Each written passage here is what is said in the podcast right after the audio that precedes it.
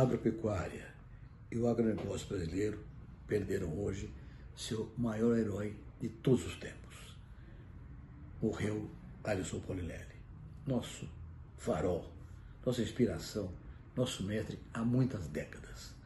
Paulinelli colocou o Brasil no cenário mundial através da mais nobre das funções, alimentando o mundo.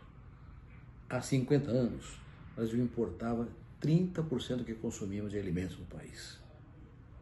Paulinelli montou com equipe extraordinária a mais espetacular agricultura tropical sustentável do planeta e hoje nós exportamos para 200 países alimentos, energia e fibras, dando condição de vida a quase um bilhão de pessoas em todos os continentes. Esse é um legado inestimável que jamais poderemos pagar a Polinelli. É o maior brasileiro dos últimos tempos. E a ele devemos essa condição fantástica de inserir o país no mapa da paz, porque não haverá paz, não haverá fome. Polinelli acabou com a fome e trouxe a paz. Que Deus o tenha em toda a sua glória.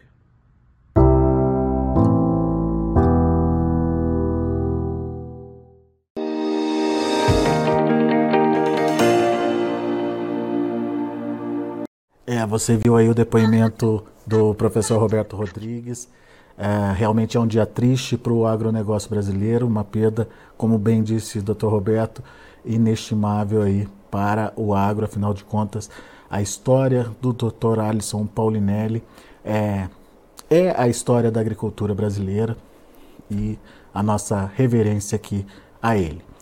E imagino que o doutor Alisson iria gostar que a gente conduzisse nossos trabalhos aqui de forma normal, de uma forma agradecê-lo por tudo que ele fez. E por isso, nós vamos falar do mercado do feijão. Quem está aqui comigo é Marcelo Líderes, presidente do IBRAF, Instituto Brasileiro do Feijão. Marcelo, estou emocionado aqui, queria te ouvir também, né? Afinal de contas, o que, que representou Paulinelli para a agricultura brasileira, na sua opinião, Marcelo? Acho que você, você bem disse, o ministro Roberto Rodrigues também, né? É um legado, é algo, é, se, se, se mistura com o que é a agricultura do Brasil e o que é o Brasil hoje, né? A minha geração, é, que veio logo na sequência da geração é, desse gênio, né? Pôde ver a transformação do Brasil, né? Nós vimos essa transformação diante dos nossos olhos. E a dimensão do que foi feito, a gente vai, é, a história vai, vai colocar cada vez mais. Mas é tão, foi tão importante que ele foi reconhecido em vida. Né? Ele teve o reconhecimento pelo seu trabalho em vida. O que a gente sabe que para isso acontecer, o impacto do que ele fez foi grande demais. Né? Nós, nós somos, o Brasil é a consequência do trabalho desse homem, né? e que ele teve a capacidade não só de ter ele a iniciativa, mas inspirar outros a continuar esse trabalho, inspirar suas equipes, né? quando a gente tem oportunidade de conversar com pessoas que trabalharam de perto com ele, né? antes dele chegar a Brasília, quando chegou a Brasília e o que foi feito, você sente que ele inspirou sempre, desde o primeiro momento, as suas equipes né, e a certeza de que é, ele conseguia ver o que os outros não viam, né, que o Brasil iria chegar no ponto que chegou, no ponto que nós estamos hoje. Né? Então, é alguém que vai ser lembrado para sempre no Brasil como um herói acima dos outros heróis. Né? Nós temos heróis no esporte, nós temos é, é outros heróis de outros momentos do Brasil mas o impacto que esse homem fez pelo Brasil está na nossa mesa né, todo dia, está na nossa economia, né, e cabe à nossa geração agora é, assumir a responsabilidade sabendo que nós fazemos a diferença, cada um de nós pode buscar fazer a diferença onde está e naquilo que está, como ele buscou fazer a diferença. Né, poderia ter passado para a história como mais um ministro da Agricultura, e não foi isso que aconteceu. Muito bom, Marcelo Líderes. Ah, como eu disse, imagino que o Dr. Alisson gostaria que a gente tocasse o barco. Então vamos para o mercado do feijão, Marcelo. Afinal de contas, é um momento também delicado, está chegando mais oferta aí no mercado. A gente já alertou isso na nossa última entrevista aqui para o produtor, que a pressão poderia vir, e de fato essa pressão começou até mais intensa do que a gente esperava, né? O que está faltando aí para o produtor nesse momento de início de chegada de oferta do feijão aí no mercado, Marcelo? Bom, certamente faltou né, pra, para os produtores uma articulação maior, uma organização maior que pudesse ter a precificação correspondendo ao volume de oferta no tempo devido, não antes desse momento. Né? Porque se o preço é, cedeu e se acontecem negócios a preços mais baixos, ou você tem é, uma falta de articulação, falta de informação, que é um sumo importantíssimo para o agronegócio e para qualquer área, né, informação é tudo, é, acabou precipitando. Então, existem produtores desavisados, existem produtores com a percepção de que o mercado pode ceder mais, então procuraram chegar na frente e, e tentar ofertar tudo que podiam. É, é a oferta e a demanda a, sendo precipitada por é, um mercado que ainda não é verdade. Nós ainda não temos um volume maior de produto suficiente para baixar o preço. Né? Então, aí não é a oferta e a demanda trabalhando, mas sim a antecipação, a ansiedade, a má informação, né? a manipulação é, que busca se beneficiar desse momento. E não é um momento onde o consumidor é, tem isso captado imediatamente no seu bolso, porque os preços vão baixar lentamente lá no, no varejo, né, na ponta do varejo. É, e isso também implica em não aumentar o volume de vendas. Né? Se você tem um preço que se mantém na, na gôndola durante algum tempo, né, demora para chegar ao preço mais baixo, vai demorar para começar a vender um volume maior que corresponda daí aos preços mais baixos. Acredito que seja por aí. Há um número de produtores, eh, novos produtores, né, chegando, por exemplo, para colher irrigado, há produtores que aumentaram as suas áreas de irrigação, né, e há os produtores eh, com uma ansiedade baseada nessa desinformação também, certamente. Qual foi a queda de preços registrada aí nos últimos dias e como é que a gente pode, é, é, de, de uma forma geral, esperar que siga esse comportamento, Marcelo? a partir de agora ele tende a, a, diminuir ou à medida que vai entrando mais feijão no mercado a tendência é de mais pressão? A pressão vai aumentar. Né? Agora, é, como ela vai ser equalizada, a gente vai ter que ver, porque o produtor, a gente tem destacado, cada vez mais aumenta a área de feijão carioca de escurecimento lento, a área para armazenagem aumentou, não está no ideal, mas já aumentou a área de armazenagem, é, alguns produtores se prepararam né, com a questão de capital, o momento de vender, eles podem postergar a venda para depois do momento do pico da oferta. É, isso pode amenizar. Né, a tendência entre o tamanho da oferta e a demanda aponta é, para que se busque segurar o máximo possível. Ainda é um preço é, remunerador onde está. Ele caiu em grandes números, vamos dizer, de 300 para 260, uns 15%, né, no interior do estado de São Paulo. É, os compradores que sinalizaram nessa manhã em Minas e Goiás a, tomaram como base Goiás, é, desculpa, base Minas, é, 240 reais, mas há poucos compradores no mercado. Então, o mercado, e não é uma ação, né, a gente sempre gosta de, de, colocar a verdade. Quando há responsabilidade, a gente busca falar, identificar e falar, mas não há uma responsabilidade é, ou uma articulação dos compradores. Eles não conseguem fazer um acordo que dure cinco minutos. A disputa né, na gôndola e a disputa para comprar impede que aconteçam esses acordos. Então, isso é uma consequência do mercado, das expectativas do mercado, do fato de que alguns colhem primeiro e querem tentar pegar o preço num melhor momento, aí o comprador recua, né? se oferecem para a gente é, determinado uh, item que nós temos interesse e você sabe que vai aumentar a oferta daqui uma semana, você vai tentar fazer de tudo para não comprar hoje, para postergar essa compra. E isso não precisa ser combinado, isso é, é um fato normal, corriqueiro e, e é, dentro das expectativas. Então, o mercado de feijão carioca, a notícia é que os produtores tão logo consigam, é interessante ir armazenando. Por quê? Porque os preços podem vir abaixo do que está, se todo o feijão for ofertado. Tá? E os preços podem se manter num patamar razoável, de uma margem razoável, média razoável, né, se for administrado. A gente sabe que, em termos de custo, existem produtores é, com custos elevados, né, que plantaram essa safra com insumos mais caros, né, e outros já com insumos mais baratos. Então, é, é um momento delicado, é um momento que o produtor tem uma ansiedade enorme, né, é normal isso acontecer, e a gente vinha alertando, muitos produtores se prepararam para isso, e a nossa expectativa é que é, mais produtores saibam, né, a, através aqui das informações do Notícias, saibam o que está acontecendo no mercado e possam é, buscar de todas as formas é, influenciar de alguma forma de que esse preço não ceda mais. Ok, vamos lá. É, você, você disse que talvez por desinformação o pessoal tenha corrido aí para é, fazer aí a, a, sua venda, né, Marcelo? Mas uh, o que, que, a gente pode dizer para tranquilizar o produtor uh, de que se ele segurar esse produto, uh, ele pode ter um resultado melhor lá na frente? Ou não dá para dizer isso?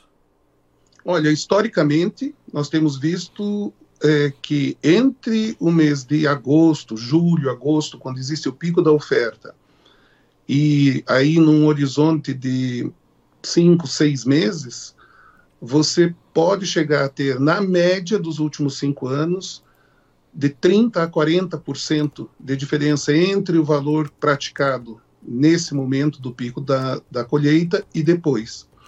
Então, quem planta feijão cada vez mais no irrigado, para não correr risco de ter ou uma margem muito pequena, ou eventualmente em algum momento, quem sabe, não esse ano, mas no futuro, é, ter prejuízo no momento da colheita, ele precisa levar em consideração que vai ter que alongar o período de comercialização.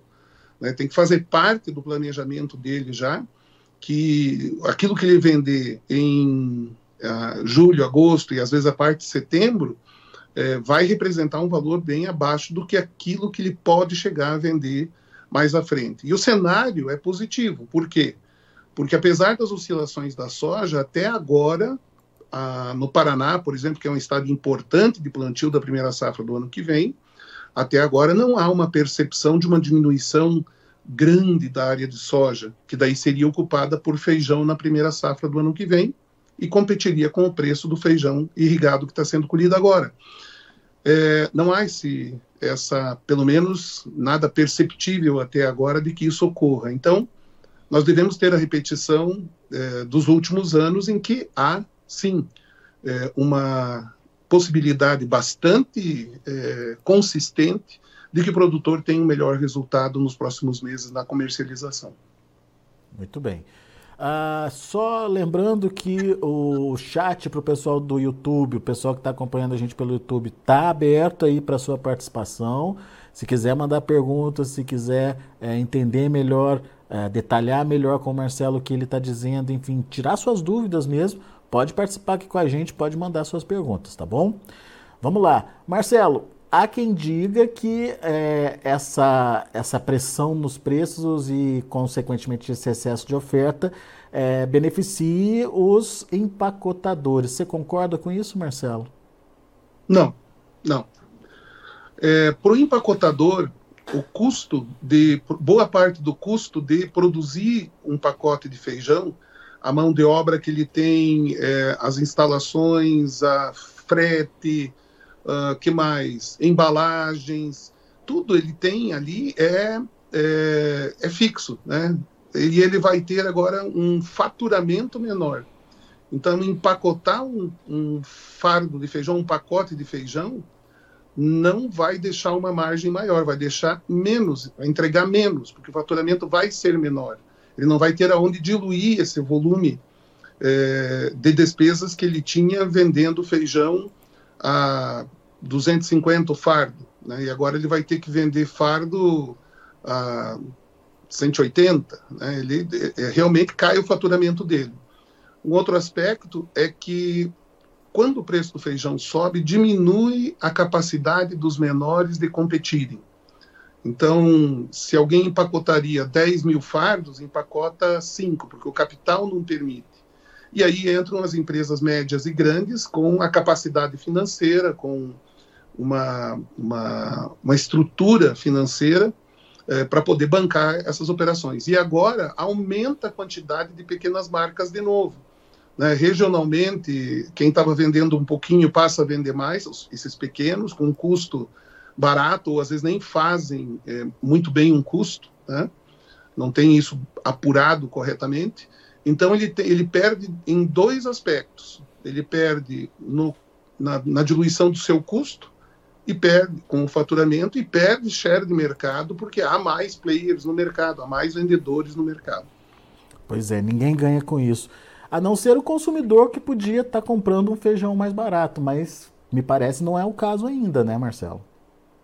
Não. Normalmente, claro que existe um, um percentual de estoque, existe um percentual de contratos para serem entregues é, semana que vem, na outra, né, e existe um estoque que vai sendo consumido que ainda estava mais caro, e existe também um momento de aproveitar. Né? Claro que boa parte do varejo aproveita agora para buscar fazer uma margem um pouco maior, ou seja, compra um pouquinho um pouco mais barato e tentar segurar o preço aonde está. Então o consumidor não vai sentir isso é, nesse final de semana, né? vai acabar levando 10 dias, 15 dias talvez, para que a gente tenha um volume grande de consumidores é, tendo a, a, percepção de que, uau, né, caiu o preço do feijão. E aí tem a chance, inclusive, de aumentar o consumo, não tem a menor dúvida. É, pois é. Vamos esperar por esse momento aí. Espero que seja rápido, né, Marcelo? Agora, é, de uma forma geral, qual que é a sua, então, mensagem para o produtor rural? Mas antes dessa mensagem, deixa eu só entender o comportamento do feijão carioca. Afinal de contas, eu me lembro da última vez também que você falou que na contramão do, do feijão carioca, não, do feijão preto, na contramão do carioca, o preto tinha uma tendência de redução de oferta. É isso mesmo, Marcelo? Sim, ela vem acontecendo. Né? Isso é aquela estimativa que nós tínhamos, aquela previsão que nós chegamos a fazer, ela vem é, vem se, é, é, se materializando os preços saíram aí de 210, 220 FOB Paraná nas cerealistas para 250, 260, dependendo da qualidade do feijão. Claro que há feijões comerciais ainda mais baratos, mas você tem aí é, um, uma, já uma reação nesses preços. E não tem um horizonte que aponte para um perigo de baixa. Né? Se acontecer, vai ser muito rápido, porque não há volume de produto para atender toda a demanda de feijão preto que vai ter de agora até dezembro. Muito bem. Agora sim, então, a sua, a sua percepção aí é, do mercado atual, enfim, seu recado para o produtor que está te ouvindo, Marcelo. Que a questão é administrar bem e se você quer que o, o mercado tenha uma reação compatível com o momento de oferta e de demanda, é, envie esse vídeo para o máximo de produtores possível, né? Porque quanto mais produtores souberem da realidade, das possibilidades que vêm à frente depois, é, menor vai ser a pressão nesse período agora. Lembrando que produtores que plantaram com contrato, né, nós tínhamos é, sinalizado também que quem fosse plantar feijão rajado buscasse plantar com contrato, estão entregando contratos de 300, 320 reais de feijão rajado, então, naquela hora, não era o melhor preço do mundo, quando comparado com carioca de 400 e tanto. Né? Mas muitos produtores fizeram contrato porque entenderam, bom, lá na frente há uma grande chance desse negócio ser bom. E está aí, consolidou né? o negócio de feijão rajado, se tornando muito interessante agora na hora da colheita, entre 290 e 320. Quem está com o feijão sem contrato vai ter agora é, uma maior dificuldade, eu diria, de ter liquidez. Ele vai vender, ele vai ter margem, né? mas talvez não seja hoje ou amanhã no dia que ele quer. Né? Porque agora o que vai ser embarcado para exportação são os lotes que foram fechados com contrato, provavelmente. Muito bem. Marcelo Líderes, meu amigo, é, me conta mais sobre como é que foi o Pulse Day uh, lá em, em, Guarapuava, né? Foi, o, foi agora dia 27, é isso, Marcelo? Sim, foi ontem, é, anteontem, desculpe, e nós retornamos ontem de lá, foi um sucesso total. É, nós estamos ouvindo os produtores sempre, né? É o caminho, ouvir o produtor e levamos para lá é, informações que eles careciam, que eles buscavam, né, sobre a questão de dessecação de feijão para não deixar resíduos. É, conversamos sobre o mercado, mostramos o mercado, e estava lá o sindicato, uma, bela estrutura do Sindicato Rural de Guarapuava, agradecemos inclusive aqui para o presidente do sindicato, Rodolfo Botelho, Roberto Cunha, que também faz parte da, da diretoria, também o André Regis de lá, que permitiram que houvesse esse um grande evento. Tinha produtores que foram do interior do estado de São Paulo, de Santa Catarina, mesmo do Paraná, de outras regiões, vieram para Guarapuava. E o sucesso foi tamanho que nós tivemos lá solicitação de pelo menos três outros municípios, né? É, para que se realize também, porque vem a necessidade de levar essas informações para o produtor. Então foi um sucesso é, bastante grande né? A gente conseguiu, acredito que, atender a expectativa dos produtores e é sempre bom estar né, tá junto com os produtores e ouvir quais são as demandas deles. Né? O IBRAF se pauta nas demandas que tem de quem, de quem interage com o IBRAF, principalmente o Clube Premier, e a gente ouve os empacotadores, assim como ouve muitos produtores. Né? Então, vem é, correções de rota, inclusive, na instituição, baseado sempre naquilo que a gente ouve de quem precisa da informação, de quem vive desse mercado. Né? Então, é, eu acredito que esse objetivo a gente vem alcançando em algum grau, né? e a gente agradece a esses produtores que são parceiros. Né? O IBRAF é um, é um conjunto né, de pessoas do setor feijoeiro. Então, é, é daí que vem o sucesso dessas empreitadas que a gente tem feito. Já tem data para os próximos? Já não? Mês de novembro em Xanxerê e Pato Branco e Cascavel, aqui no Paraná. Mas há também é, demanda para a gente alinhar a agenda é, para Goiás, para Minas e para Tocantins e é, para esses. No final do mês de julho, daí não vai ser Pulse Day, vão ser é, palestras, vão ser realizadas lá em Lucas do Rio Verde e Sorriso, no Mato Grosso, lá por volta do dia 26, 27 e 28 de julho, levando também conteúdo e informações para os produtores, mas daí num outro formato, numa palestra. Muito bem, avisa a gente direitinho que a gente faz questão de divulgar aqui no Notícias Agrícolas também. Meu amigo, obrigado mais uma vez pela sua participação, volte sempre. Obrigado, viva o grande Alisson Paulinelli. Um abraço. Valeu, Marcelo, abraço para você. Tá aí, Marcelo Líderes trazendo informações do mercado de feijão. Pressão tá acontecendo, conforme a gente é, já sinalizava aqui para vocês. Ah, no entanto, um pouquinho mais intensa do que a gente imaginava. É, nesse primeiro momento em que a oferta começou a chegar no mercado, parece que tem produtor assustado aí, saiu correndo, pressionando ainda mais, é, aumentando ainda mais uma oferta que. Ah, não precisava estar sendo colocada à disposição do mercado nesse momento, ou pelo menos nessa intensidade. Mas, ah, de uma forma geral, o Marcelo acalmou aí os ânimos, diz que é preciso ter estratégia, principalmente aí ah, para garantir ah, que esses preços não caiam muito mais do que os atuais patamares, porque daí já começa a dificultar, principalmente para aquele produtor eh, que teve custo elevado na hora de implantação da lavoura e agora tem que pelo menos garantir a margem positiva aí dos negócios. Ah, bom, é, são essas as informações e uma último, um último recadinho é para você, produtor, principalmente você, produtor de feijão, manda para gente a sua história. Faça parte ah, do nosso prêmio aqui do Notícias Agrícolas, a melhor história de um agricultor. Tá todo mundo já mandando, o Brasil inteiro participando e você, produtor de feijão, não deve ficar de fora dessa premiação, não.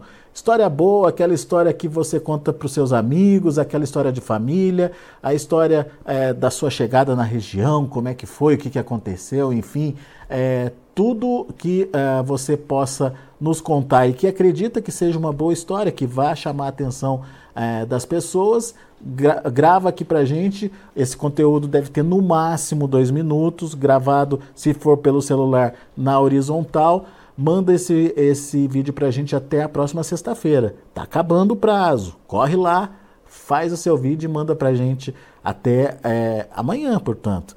Então fique atento aí e uh, manda para a gente. Tem um recado do nosso patrocinador. A Singenta está patrocinando a melhor história de um agricultor e vai trazer um recadinho para você. Você já conhece o Acessa Agro? É a plataforma de benefícios da Singenta. Nela você ganha pontos através da compra de produtos da empresa. É, são vários produtos, desde consultoria, serviços prestados, é, ferramentas de agricultura digital, são mais de 3 mil itens. Vá agora no site que a gente está mostrando aí na tela para você, o www.acessaagro.com.br br e conheça todas as vantagens. Se você é agro, acessa. A gente vai ficando por aqui, daqui a pouco tem informações do mercado do boi, não sai daí não.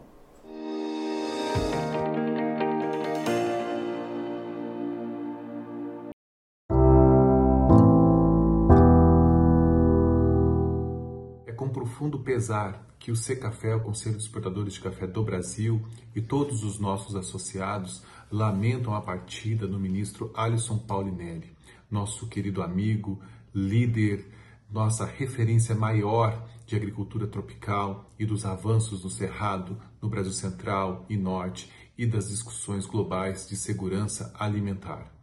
Um verdadeiro herói nacional em prol do nosso agro e de todo o nosso país. Sua trajetória está marcada em nossa história para toda a nossa sociedade e com grandes exemplos de realizações e inspiração para as gerações futuras. Um afetuoso abraço a todos.